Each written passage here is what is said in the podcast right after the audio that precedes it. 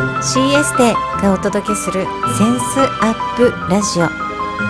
美しさはセンス磨きから。CS テがお届けするセンスアップラジオ。美しさはセンス磨きから。センスアップというコンセプトでこの番組をお届けしていきます。センスは3つの C キャッチチョイスチャレンジ。を磨いていくことで心の美しい美人を追求していく。センス磨きをしていくことで一人一人の可能性が最大限発揮されるというビジョンを持って各フィールドのプロをお招きしながら豊かなライフスタイルを送っていきたいというあなたと一緒にこの番組を作っていきたいと思っています。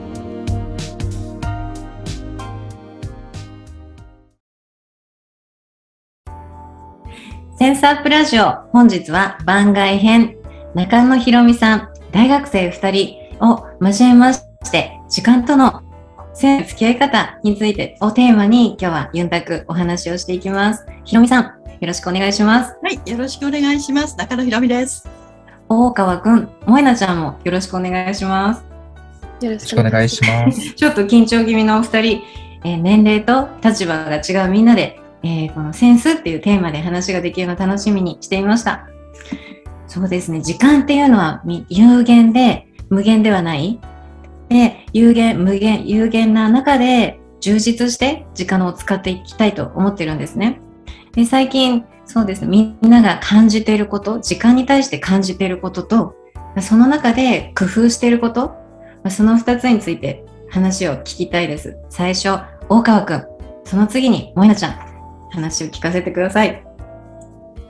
はい。で私が、えっと、現在時間について思っていることが2つありまして、うん、まあ、コロナ禍で、やっぱり場所と時間っていう考え方が変わってきて、で、それが今、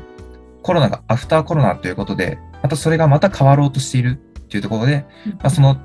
場所と時間の使い方、自分の気持ちの切り替え方、そういったところが難しいかなと最近よく感じています。で、また、最近割と卒論など書いていますので、えっとまあ、時間に追われることが多いんですけれども、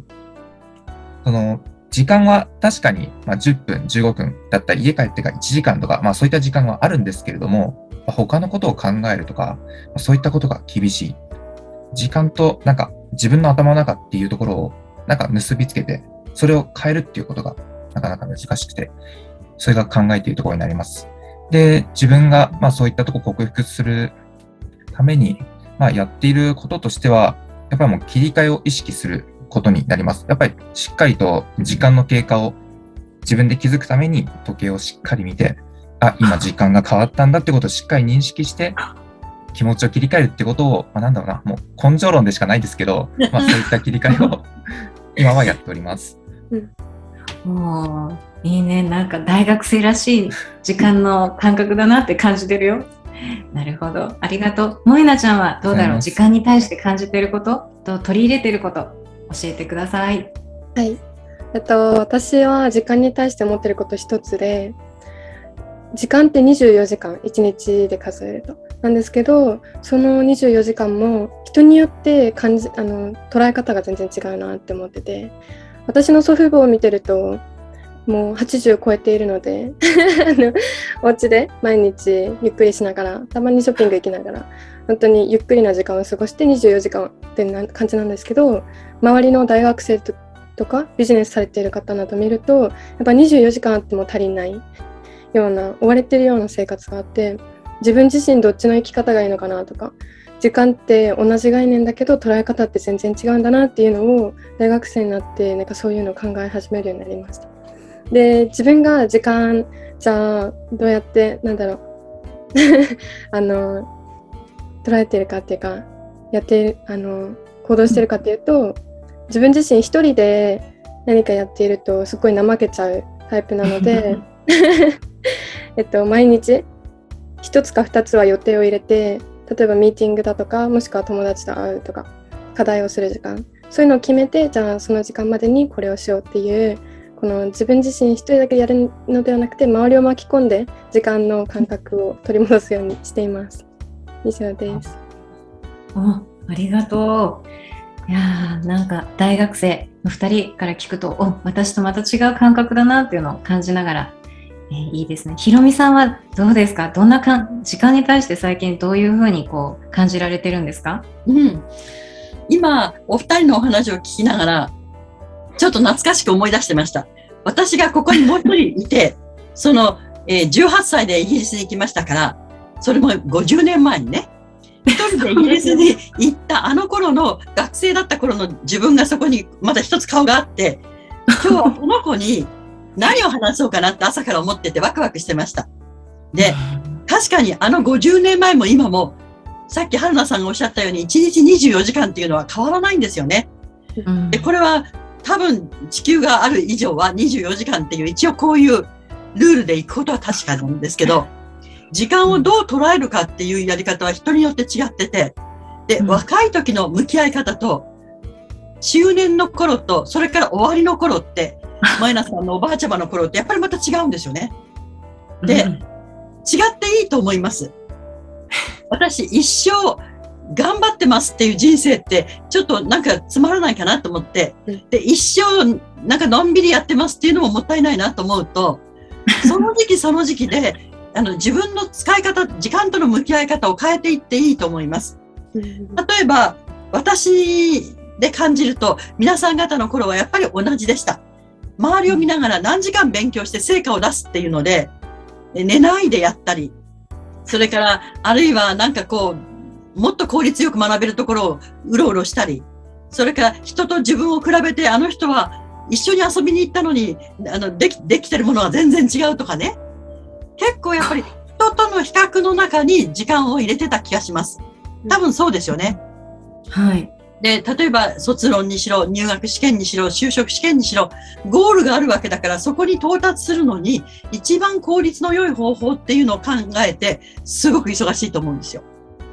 で、よくわかる。ところがね、人生って違うなと思ったのは、すごく成績が良かったにもかかわらず、本番に弱いっていうタイプの人がいるんですよ。なぜかそういう時になると風邪をひく。プレゼンの日に休んじゃう。それからなんかこう、間が悪いと言いましょうかね。で、よくあの仕事をしてる時には、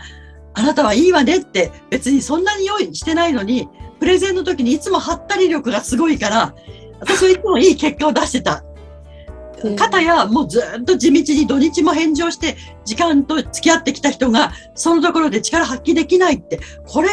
おかしいなって思い出したんですよ。そうすると同じ時間の使い方でも、そのなんていうのか質の違うやり方があるって。うん。で、私はあの、えー今からもう30年ぐらい前ですけど、あの、アメリカにある世界銀行というところで、カウンセラーをしていた経験があるんですけども、世界銀行に行って、あの、最初の頃に気がついたのは、世界銀行に瞑想室があったんですね。うんはい、メインコンプレックスの下に、地下に、2部屋瞑想室っていうのがありました。で、え、面白いな、どんな人が瞑想するのかなって言ってみたりするうちに、瞑想してる人たちとで、ね、あの、つながった時に、私と同じ瞑想してる人がすごく多くって、瞑想クラブというものがありました。で、その時に、なんか、ね、国境も超えて、年代も超えて、いろんな人とその時に話し合ったのは、今の今日のテーマに近いんだけど、彼らはものすごく勉強してきてる、その IQ で言ったらすごい上の人たちだけが集まってる組織って思ってください。それでも、ですごく頭がいいにもかかわらず、もっと勉強したいことがある。もっと読みたい本がある。でも24時間しかない。うんだとしたら効率よく時間を使う方法を知ることが一番だと思って瞑想を始めたっていう人が多かった。そこが動機なんですね。瞑想する理由というか動機。そう。だから、もうすごい頭のいい人だから、学べば学ぶだけバンバンとこう自分の血となり肉となるんだけど、それをもっと効率よくやりたいし、文献読みたいしって思った時に、あれって、それでいて、私たちが昔やってたように、睡眠を削ってやってるっていうのではないっていうのは分かってたみたい。うん。だって睡眠を削ってやってたら、いざという時に力が出ないとか、体力的に難しいとか、あるでしょ、そうすると、うん。それも克服して、自分のアウトプットをいつも良くしていくためには、時間には有効活用するメあのメリハリをつける。そして一番いい時間の使い方を自分に教えさせたのが、だから大学院で瞑想を始めた人が多かった。すごいですね。え大学院っていうの？そう、はい。大学院に行ったら周り見たらやっぱりみんな優秀。まあ優秀なところから来てるから。そしたらば、その優秀な人たちと一緒にやるために、プラス自分の体に負荷をあまりかけすぎないためには、やっぱり集中力とメリハリ、うん。でそういうものがみんな身についたのが瞑想だったと言ってましたね。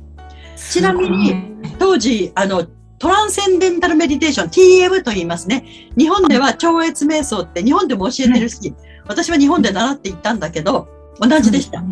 で、1日20分の瞑想を朝晩2回やるだけで、残りの時間の自分のその、なんて言うんでしょうね、人間としてのその資質すごく高くなるんですよ。でこれはおすすめ。だから、はい、よく寝てましたし、友達と遊びに行ったりもするんだけども、集中した時の集中力がすごいんでしょうね。だから、ああ、時間っていうのは、あの、 quantity じゃなくて、量じゃなくて、 quality、質なんだなって。そうすると、一般の社会を見てると、私のところにご相談を持ちかけてくださる方たちのお話を聞いてるとね、うん心ここにあらずっていう生き方をしてる人が多い。うん。なんか、頭にいろんな問題があるとね、それが気になっちゃって、勉強するにしても仕事にするにしても家庭をやるにしても、なんか上上っ面で過ごしてしまって、夜になるとすごい一人反省会っていう。そう。だから時間っていうのは確かに同じ一日だけど、心ここにあらずっていう生き方をしていると、それが習い性になったら大変だなって思います。うんうん。どう思います？こういう感じ。萌えなさん。どう？うんあ、萌えなさん。どうぞ萌えなさんどう？うん、萌えなさん、萌えなちゃん。えっと、瞑想を20分する。それも世界のこのトップレベルの方々がやっているっていうのを聞いて、最近瞑想についてすごく聞くんですけど、いやー、本当に 効果があるものなんだなっていうか、で、質、あ、なんだろう、時間より質っていうのは、すっごく、あの、同感できて、私も思ってて、やっぱりなんだろう、同じ量やっても意味がないと先ほどおっしゃってたように心ここにあらずだと 何回繰り返しても同じ作業になってしまうというかでその後にもつなげられないっていうかその場しのぎの行動になっちゃってなので集中してそこに質を持ってきてで自分のものに取り入れてまた今後使えるようにその集中するっていうのはすごい大事だなって私も思いました。うん。本当だね。はい。ありがとう。岡さんはい。私の時間の使い使い方として、まあ、質を上げるよりも量を上げる方がやりやすいというのは、徹夜をした方が手っ取り早いっていうのが正直出てきちゃって、まあ、これもやっぱ、まだまだそれができるっていう状態だからだと思うんですけれども、なんだろうな、その直前になって、これに向かってやるんだっていう、なんだ、その時もやっぱり、まあその能力としては下がっているんだけれども、自分の思っているベストは多分尽くしていると思うので、まあそこの面でやっと質が上がるのかな？量も上がって質が上がるみたいなことをやっちゃっていて、なので、やっぱりその今後体力が落ちていくことを考えたら、やっぱり量、量を抑えると言いますか、今よりはやっぱり量はしっかり抑えて、だけど質を上げて、成果物を一定にするもしくは上げるっていう工夫をしないと、まあ、今後できないし、まあ、睡眠不足ゆえの、えっと、日中集中力がなくて、まあ、なんかぼーっとしてるみたいなのだと本末転倒だなと思いました。うん。なるほど。確かに今は徹夜できるでしょ？はい。で徹夜するとなんか妙な高揚感があるじゃない？やったぞっていう。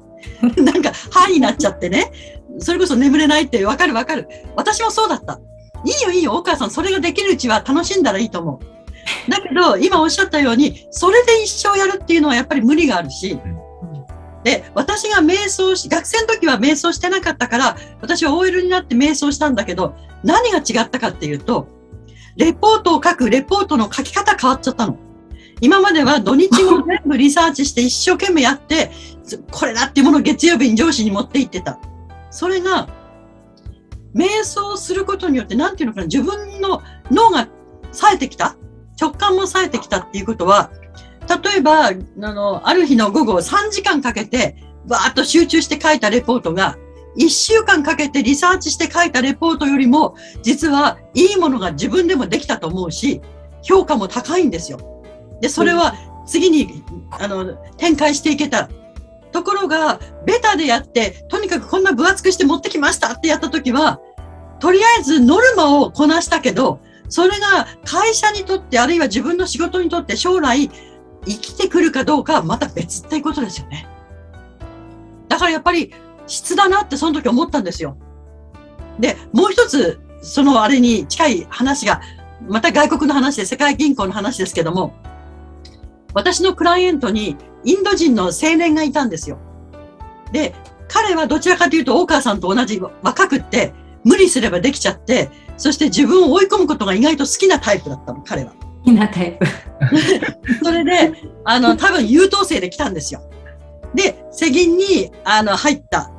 で、まあ、あの、ご両親もみんな家族が来てたから、あの、どれだけ遅くまで仕事しても家へ帰れば高い食事があるというとてもいい状態にあったんだけども、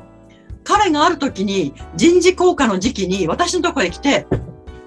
結構憤ってたんです。どうして私の評価低いのかって。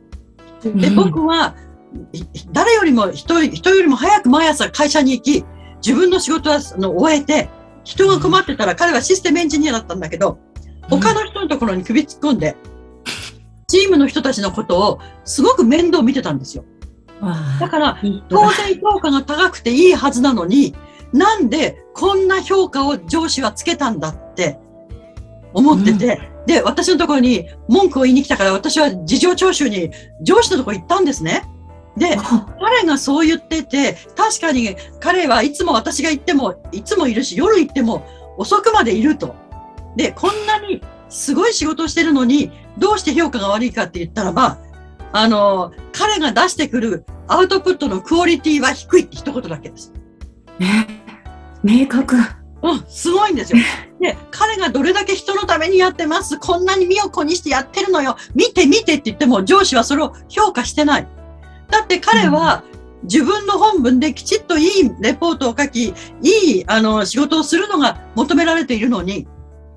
自己も、ある意味で自己満足じゃないかっていう。うん自分はここまでやったんだよっていう自己満足だったら、ね、例えば仕事は、あの、1日でできる人と、その彼みたいに10日分かければできる人がいると。でもこの世の中は、のいいものを出すために10日かけていたは、いては仕事にならないでしょって。うんそう言われて、もう彼は何も言えなかった。で、今までは、やっぱり日本的な部分似てたんだけど、影日向なく一生懸命やってることで、それで自分に良しとしてた。だけど、この世の中って、もちろんその自己満足もあるけれども、やっぱり人のためになったり、それが次につながっていってなんぼの世界なのにうん、自分でよくやった、よくやっただけでは、うん。社会はダメだったんだなっていうのを分かって、で、あの、彼はそう私がいる間に、あの、辞めていったんですけど、やっぱりね、あの、なんか西洋的なやり方が合わないのかなんだかわかりませんけども、やっぱりいい仕事というのは、私はつくづく思ったけど、スピード感と正確さの二つがなきゃいけないんですよ。はい。スピード感と正確さ、クオリティっていうのはね、彼はそこよりも、やっぱり見てって、私こんなにやっている。うんいつでも困ったら僕のとこ来たら飛んでいくよって言ってる。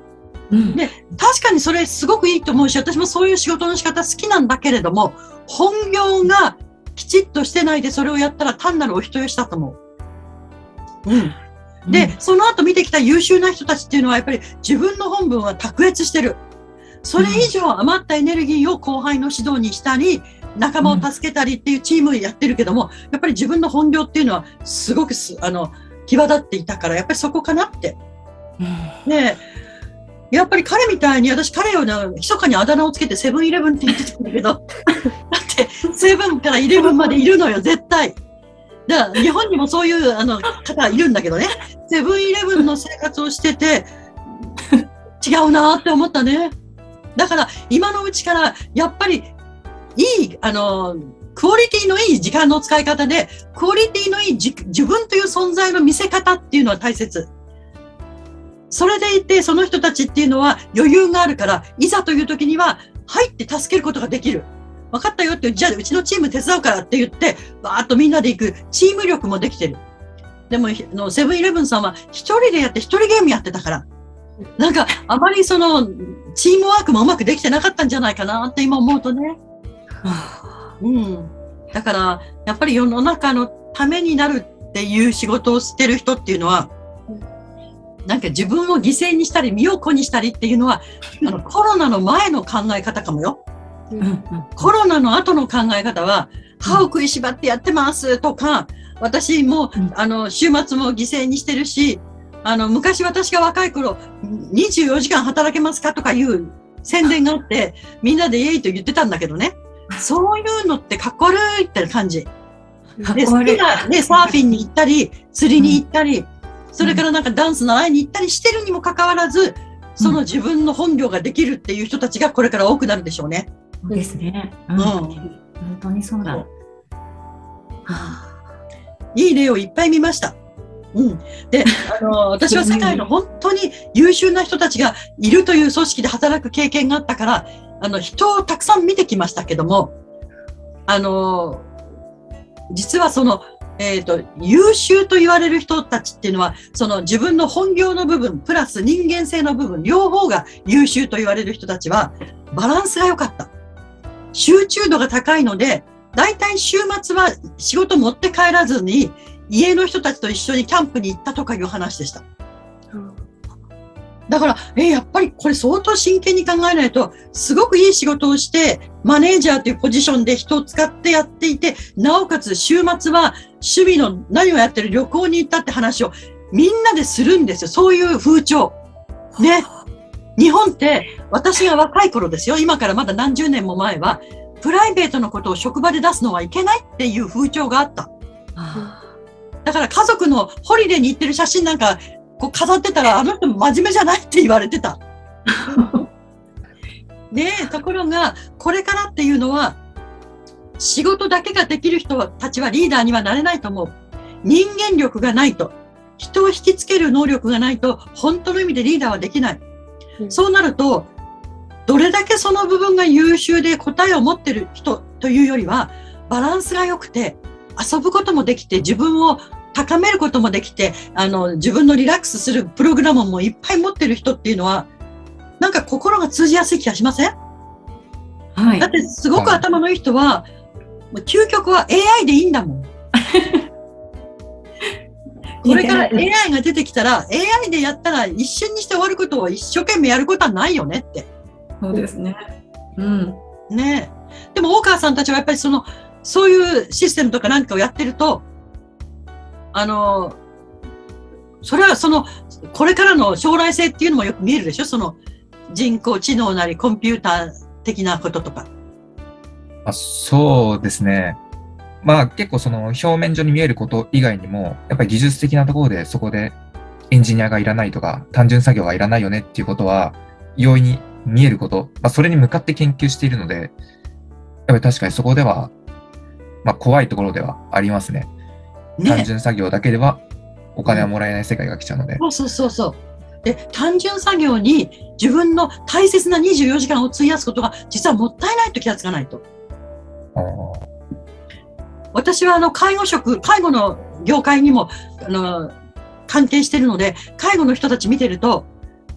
AI あるいはコンピューター、ロボットがやってくれてもいいことに今相当時間を使ってるわけ。でも本当に介護でやってほしいのは、例えばおばあちゃんが、あの、ちょっと話聞いてって言った時に、はいって言ってそばに行って話を聞いてあげる、その介護職が欲しいのに、うん。あの、おしめの世話をしますとか、入浴介護とか、もう食事のところとか、そういうなんかルーティンに追われちゃって、お話を聞くなんていうことができなくなっちゃってる時間があるんですよね。ね。もったいない。そっちに切り替えていくためには、その頑張っていただいてテクノロジーをどんどん、あの、使うようになるっていうことが大切だなと思いますね。うん。だから人間の自分の人生の使い方もコロナの後っていうのは変えなければいけないと思う。で、何のために私は生まれてきたのかっていうね、普通学生の時はあまり考えないし考えたくもないことかもしれないんだけど、あの、えー高校生がいて大学を受験するなんていう人にこれ言いたいもの。何のために大学行くのって。その後何をしたいの？何をすることによって自分のクリエイティビティを世の中に試したいのって。で、実はそれをはっきり掴んでいた方が時間の使い方はとても効率よくなりますね。まず、私がやりたいことは、私は世界の平和を増やしたいっていうのがもうずっと昔からあって、やっぱり世の中の人たちは笑って毎日楽しかったねって言いながら眠りにつけるような世の中を作りたいわけですよね。そうすると、その今は SDGs とかいっぱい出てきて、それも見てみると、なるほど世の中そっち向かってるなって。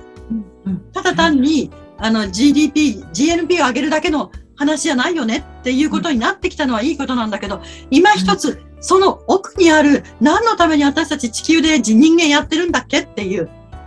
ここを捉えること必要ですよね。はい。例えば、春菜さんに無茶ぶりすると、何のために春菜さん地球に来たのって聞かれたら、あ、え、それは、まず私個人としては、幸せに生きるために、楽しく生きるためにっていう生きか、えーためにその来ているし、個人を超えて地球人っていうのは、地球に、こう地球の役に立つとか、地球を大切にするとか、そういう地球をこう、よく育んでいく管理者、管理者として、えー来た。まあ二つのも目的があるって思います。もうすごい。あっという間にさらさらって答えられるのはさすがですね。本当本当。でもね、そういうことなんですよ。で、目の前の課題とか、プロジェクトとか仕事をしてると、実はそれって、ほぼほぼ1年考えなくても済むんですよ。考え会社の会議で、この話題出ないから。大体この会社は何のために存在してるんだっけなんて質問しようもんなら、ちょっとそんな、ね、バカなこと考える前に、あの、どうやったら売れるかをもっとプレゼンしてよって言われちゃうぐらい。でも、本当はその奥にあるのは、今みたいな、そのすごくこう、刑事上的な質問とか、そういうものがあるから、それを先に押さえておくと、そこに行くための手段がテクノロジーなのか、あるいは、あの、言語なのかって、その、あの、ハウが違うだけで、そちらに向かってるんだと思ったときに、いろんなことが分かってきます。まず、そういう人たちと繋がろうっていう繋がり方はやっぱり、あの、ズームとかシステム、コンピューターで繋がるってありがたい世界ですよね。今までは、うんこの4人で話すためには行かなきゃいけない。お金も時間もかかってる。それで、時差があった時には時差もやらなきゃいけない。もうすごい大変だったけど、そういうものを今全部乗り越えることができるテクノロジーをもらえたということは、すごいことなんですよ。有志の中で今が一番いい状態にいると私は思う。うんだからこそ、皆さんたちが、その大きな自分のミッションっていうか、それを考えた上で何、どう、どう自分が関われるかっていうことを常々考えるような、そういう若者が増えていくと、科学の進歩も、それから、えっと、社会的な絆の作り方も変わってくるだろうなって。で、実はそれってすごく面白い話題になるのよ、そうなると。つまり、あの、自分のライバルがいなくなるっていうすごい体験をするようになる。お？普通ライバルいるよね。で、会社に入ったらライバル会社ってあるよね。で、はい国で言ったらライバルの国ってあるよねって。だから、三次元的に考えると、誰かは常に競争相手がいるんだけど、早いうちにそこを逸脱してしまって、今、春菜さんがおっしゃったように、地球のために地球市民コスモポリタン的な考えで、研究したり、あるいは人生を立て直ししてた方が、相当面白い人生がこれから皆さんの前にはあるだろうなと思う。うん。それでもう一つはね、得意じゃないことも頑張ろうっていうことで時間がなくなってる人もいるのよ。得意じゃないからこそ時間費やして頑張ろうって。えー、私はそれから50年経った私は18歳の自分に言いたい。得意じゃないことはしないことって。そう言いたい。え、ずるいって言うじゃない？なんでし得意じゃないことを、だって私得意じゃないことをやるために相当エネルギー使ってたけど、どれも物にならなかったっていうか、大したことなかった。でも、その代わりにどうしたって言ったら、それが得意なな人たちとプロジェクトを組み、仲間を募るっていう技術が発達した。それが人間力よね。そうですそう。すると、みんなが得意なことだけをやってる人が集まるから、そこには圧力もなければ、あの、変な落とし合いもなく、ライバル意識もないから、みんなでこう上に向かってというか良い方に向かって、いつもワクワクといろんなアイデアを言いながら交換しながらより良いものを目指すっていうすごいクラブ活動が始まるの。人生はクラブ活動。ひろみさんよく、よくおっしゃいますね。人生クラブ活動。でも、やっぱり若い時っていうのは自分の足りないところをどうにか補うために頑張らねばと思うのよ。うんそれがね、あのー、萌奈さんもおっしゃってたけど、やりたいことはやるけど、やりたくないことがっていう、やりたくないことあったら、なんか他の方法を考えましょうよ。うん。だから、あのー私はね、したいことしかしないって人生に変えたんですね。で、楽しいことしかしないって人生に変えたの。でも普通にこうやって楽しく暮らしていけるのは、裏技があって、あの、家の掃除とかご飯を作るとか、基本的なことは、とりあえずやらなければいけないことは、私は好きになることにしたの。決めたんですね。だから私好きになっちゃうと嫌じゃないのよ。苦労じゃないの。今まで嫌だなと思ってると掃除も嫌だったの。こんな時間が無駄なのよって掃除やってる時間、本一冊二冊読めるじゃないって言ってた。だけど、まあそれはね、将来的にすごいお金があって、私の、ま、周りに働いてくれる人がたくさんいるならいいけど、そんなの考えるよりも、やるべきことは楽しくやっちゃえばいいんじゃないって。で、頭をちょっと切り替えると、楽しいから、あの、時間があっという間に過ぎて、いつも終わった後に、ああ、楽しかったっていう、なんか満足感しかないっていう毎日になるよ。やるべきことを楽し楽しむって決めてどういうふうに楽しまれてるかもこうなんか最近の一コマを聞きたいですねうん。家事を楽しまれてる姿もう家事はね、家事は私は特にいいのは、例えば私がいろんな本を書いてるときに、あの、書いてる内容で詰まることがあるんですよ。あ、まずい。ここから頭が全然いかないっていうときは、あの、ライターズブロックで作家っていうのは必ずそこでぶつかってしまっちゃうんだけど、それをのあの乗り越えるには家事を使いましたね。私は新しい発想を得るために家事をするんですよ。だから、だいたい水を触ってると余計いいので、あの、うん水の関わる掃除とか、あの、し食器を洗うとか、お台所に立つとかやりました。そうすると、楽しくてやってるうちに頭が冴えてきて、次に書く題材がポッと降ってきたりするんですよ。うんうんうんうんもしもそれをお茶碗洗わないで机の前でうーんってやってたら、同じ1時間の時間の使い方が違うと、やっぱり冴えないな、次のなんか題材出てこないなって言ってたと思う。うんはあそういう時間のメリハリのつけ方もありますよね。いやーでも萌なちゃん今までのこうひろみさんのお話聞いてもうどんなどんな感感どう感じてる？今。いやーなんか分かりやすくて すごい。さっきからもう納得しかしてないんですけど。なんか、うん。なんだろう。やりたくないことに時間を費やして自分の大切な人生を苦しく終わってしまうのは私も本当に嫌だなと思ってて。で楽しいことをだって明日死ぬかもしれない人生で今苦しいことをして今日ストレス受けて終わるのはすごく嫌なので。本当だ、本当だ。うん。まあ人生でやらなきゃいけないことっていうのはあると思うんですけど、なんかやりたくないことはもうひろみさんが過去の自分に言うならもうそれはやめた方がいいって言うんだったらなんか自分もその今20代なのでひろみさんのあのお言葉を受けて やらなきゃいけないことはやらなきゃいけないけどやりたくないことで自分がやらなくても他の方ができることならば自分の得意分野にもっと時間を費やしたいなっていうのをすごく思って思いました。本当ね。うん本当ね。うんそのエピソードでもう一つね、あの、マイナさんの今の話で触発されたエピソードがあります。あの、それもやっぱりのチームの話で、私はその人事部の16人の世界銀行のチームにいたんです。あの、私のチームは16人で国籍はみんな違うんだけど、あの、私の後で新しく来た、あの、イギリス人のマネージャーが、あの、まあ、マネージャーってみんなマネージャーなんだけど、その、私の同僚が来たんですけど、彼は大学で教えていた先生だったのね、人事学の。だから彼としてはすごく自負をしてたわけです。すごい仕事できる。世界銀行に来たらもっとすごい土俵が揃ったって思ってきたらば、自分と同じランクの人に私がいたのを見て、今思うと、あれ？と思ったんでしょうね。だって私はもうそれは隠してないし言ってるけども、あの、大学行かなかったですから。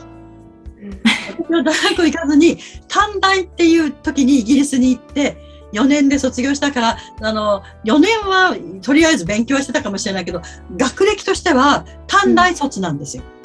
で、世界銀行では大学院卒じゃないと私の仕事取れないっていう、あの大学院の部の指定がありました。人事部のマネージャーは人事学か心理学のあのドクターじゃないとなれないとかなってた。でも、それみんな通り越して、いつの間にか私がスカウトされて行っちゃっても、その話は、あの、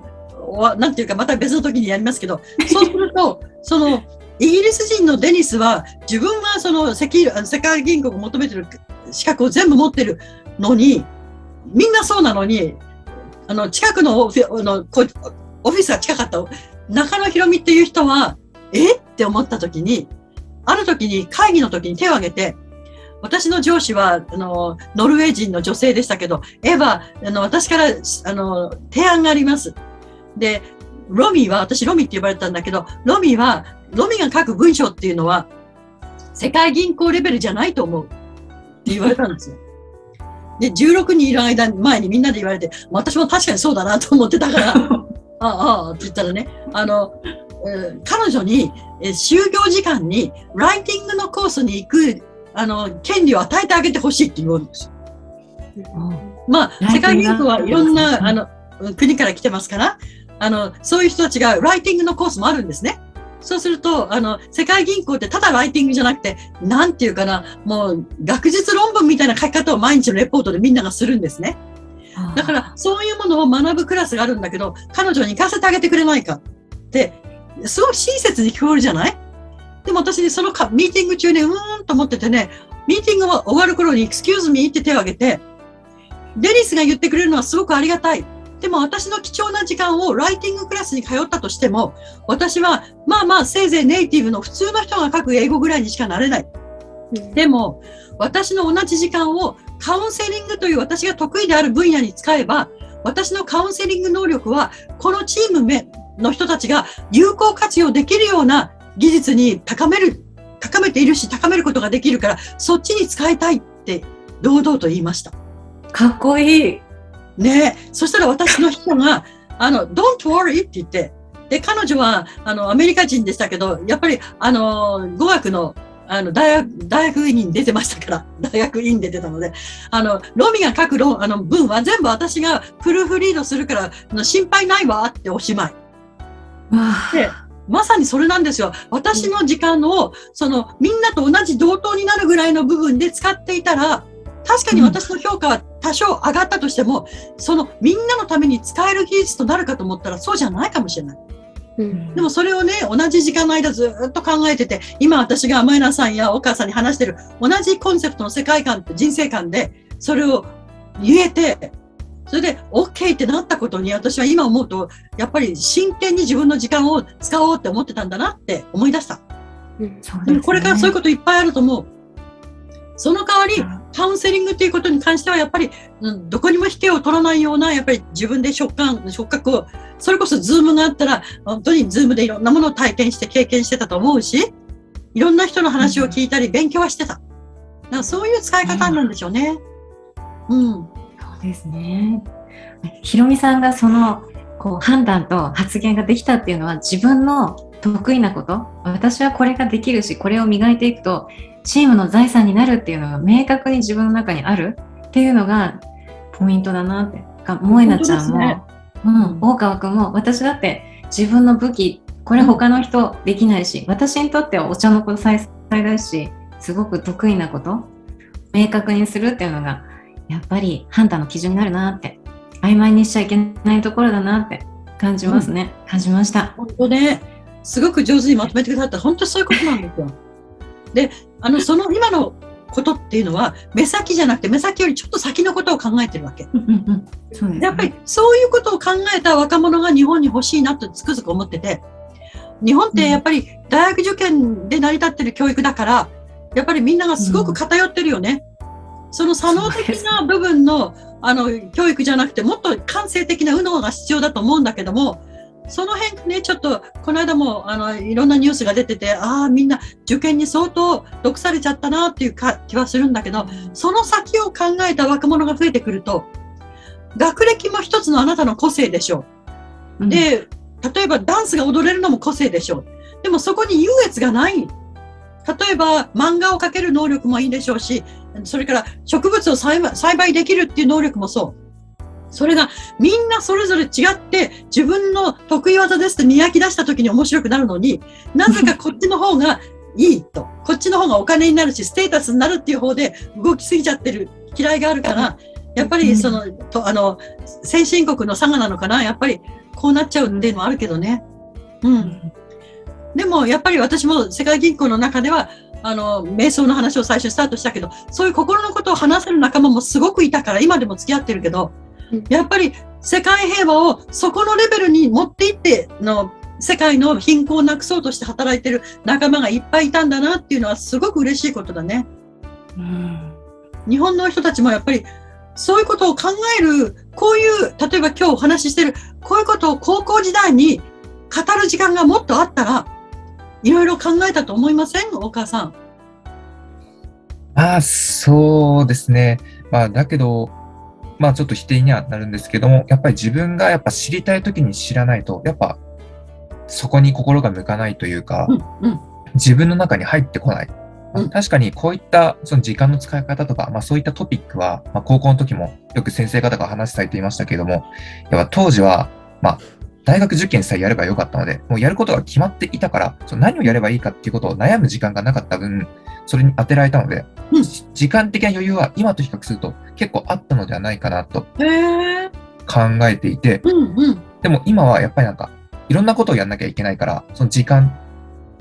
やるべきことを考えるっていう時間も必要だから、やっぱ今すんなりと入ってきたっうんていう背景もあるので、やっぱり経験、失敗した経験から、そのは、そういった話をいただくっていう流れがうんうん必要になってくるかなとうん思います。そうだね。別にこれがいいとは言ってないわけ。こういう生き方もあります。それからずっとあの私の友人でも常に常に学位を取ってまた次をやってる人いっぱいいるのよね。それでこの同い年でも去年また違う学部の大学院でって、それで本を書いたりしてるけど、そういう人たち見るとやっぱり向く人がいるのよ。でもその人の場合にはやっぱりそこが磨くと社会のためになるんだもんね。ぜひぜひと。だからそれが、例えば、あの、大判焼きを焼いて美味しい大判焼きを売ることがあの自分の天職っていう人もいるわけで、うんそれが世の中面白いなと思うの。でも本当は自分は向いてないんだけど、家がそうだから医者継がなきゃいけないとか、家がこうだから老舗を継がなきゃいけないっていうのはちょっと残念だなと思う。やりたいことやりたい、やれる人生を生きたいよね。うんで、そのためにはやっぱり、あらゆるものから学習する感性は磨かなきゃいけない。これセンスアップのあれだから、あらゆるものから学ぶという感性？うん学校の授業だけじゃない。例えば、心の中とか、あるいは、うん、友達とお茶を飲んでる時にも、そのアンテナさえ張っていれば、すごく自分は学習できるんですよ。うんでも学校が終わった途端、試験が終わった途端に、なんか学習に蓋してしまうのはもったいないよね。例えば、私はこういう大人の人たちとこういう会がいっぱいあって、ユンタクって呼んで、沖縄ではおしゃべり会って言うんだけども、このおしゃべりをしているような世間話のようなんだけど、志がちゃんとしてる人がこれだけ集まると、多分今日の1時間で、この本の半分の章立てはできると思う。そこ比べてれば 本ができる。そうですね。私前本、若い頃ね、3、40冊書いたんですけど、大体こうやって作りましたから。あ、そうだったんですね。で、これを全部録音しておいて、それを、えーあの文字起こしして、で、本を作りました。そうだったんだ。うん。だから、今日の内容で本一冊書けますかって言われたら書ける。そこにいろんなものが大川さんの経験が入ったり、萌えなちゃんの経験が入ってくると、すごいものができるじゃない？うんでそれぐらいの話をユンタクでできるんだよね。だから、それを、でもロビさん今日のユンタクは何が結論だったんですかって聞かないでね。結論を出さないのがユンタクだから。うんところが若いビジネスマンがよく東京に住んでる時にうちになんか話を聞きに来てたけど、彼らが3時間ぐらい喋った後に、ところでロミさん今日の結論はって言った。結論がないことに3時間喋るっていうことが、やったことがないって言ってました。あそうだよねえ。私たちは結論が出ることでプロジェクトを組み、結論が出ることで1時間で話すってことに慣れすぎてて、うんそれにハマっちゃってたら何のためだったんでしょうって、だからその間心ここにあらずだったんじゃないかな、その人。ーね、でもその3時間あったら、ね。そうそうそう。でも感性が良かったらその3時間で次なる自分のコンサルティングに生かすヒントいっぱい取れてるはずなのよ。う。うんんだそれが生きるセンスなんだろうねと思いますよ。ねいやーもうセンスアップにふさわしいこの今日の1時間だなって思いながら萌なちゃん、えー、大川くん。ひろみさん、まあ、今の時間で感じたこと一番感じたこと一言ずつ聞かせてください。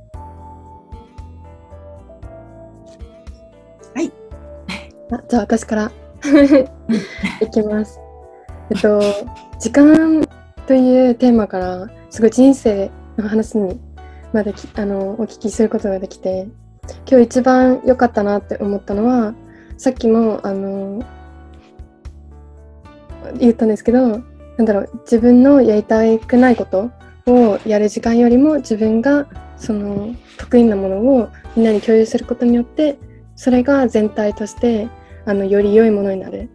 やっぱ人って個性があるからこそ時間の使い方もそうだし自分自身の人生もそうだしその人に合ったものがあるはずなのに今の現代社会って周りがこれがいいというからそこに行っちゃったりとか自分の時間だけれども相手がこうしてほしいっていうから自分の時間をそこに削っちゃったりとか。そういうのじゃなくて、自分私が思ったのは自分自身が信じてることだとか自分の得意分野をより相手に共有してそれが世界平和にこのひろみさんのお言葉をお借りしたら世界平和につながるような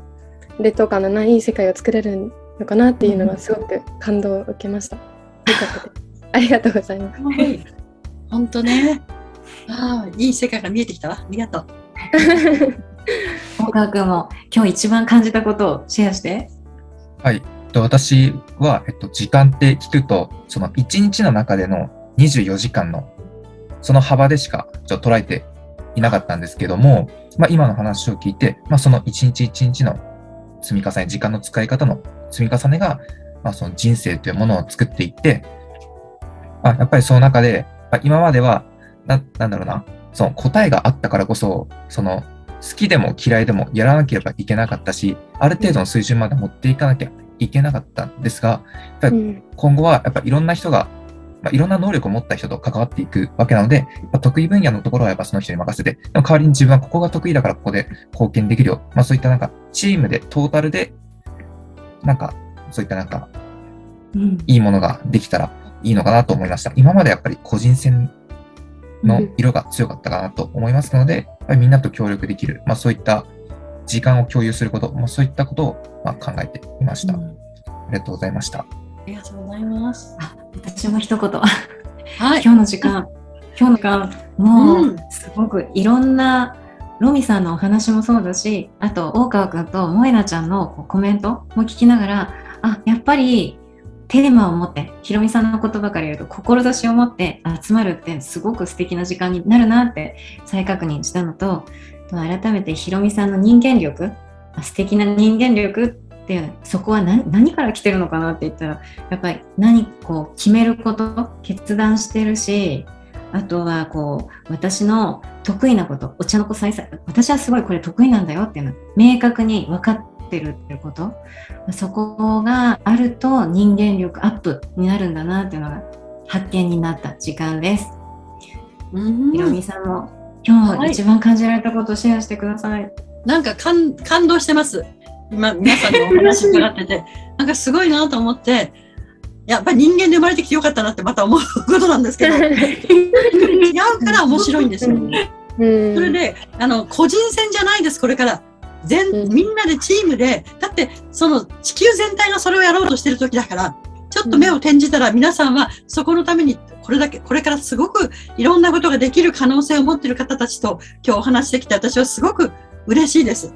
ここにもう一人、18歳の私がロンドンに一人ぼっちでいる子がいたらば、で人生大丈夫、どうにかなるって。で、途中、いっぱいいろんな人が助けてくれて、いい仲間がいっぱいできるよって言いたいと思います。あのね、あの、最後になりますけど、私、あの、ホスピスカウンセリングといって、人生を最後の人たちのと一緒にカウンセリングすることがあって、いろんな方をカウンセリングさせていただいたときに気がついたのは、人生の最後に、さっき萌なさんがいつ人生終わるかわからないって言ったけど、本当そうで、人生の終わりに、私のように第三者に話したことで、必ずこれを言うっていうことがありますから、それ答え先言っときますね。それは、人間関係について言っていきます。うんあのね、私はどれだけのことをやってノーベル賞欲しかったとか、あの、ぶ別荘3軒欲しかったとか、あるいは有名な人になって本をたくさん出したかったとかって、そういうのは生きてる途中でいろいろみんな思うんですが、けども、最後の時にどうですかって言ったら、最後におっしゃることは全て人間関係のことでした。あの人に会いたい。もう一回あの人に会って話をしたい。大体お礼を言いたい。それからごめんねを言いたい。それから一緒に会えてよかったねって。なんかね、高校時代には、あの、同じ部活やってた、あれ楽しかったねってもう一回話したい。うん結局ね、どんな方たちも最後は人と人との人間関係について最後はいろいろ思いを持っていくっていうことが分かったときに、あ、よかった。それを中心に置いとけばブレないなと思いました。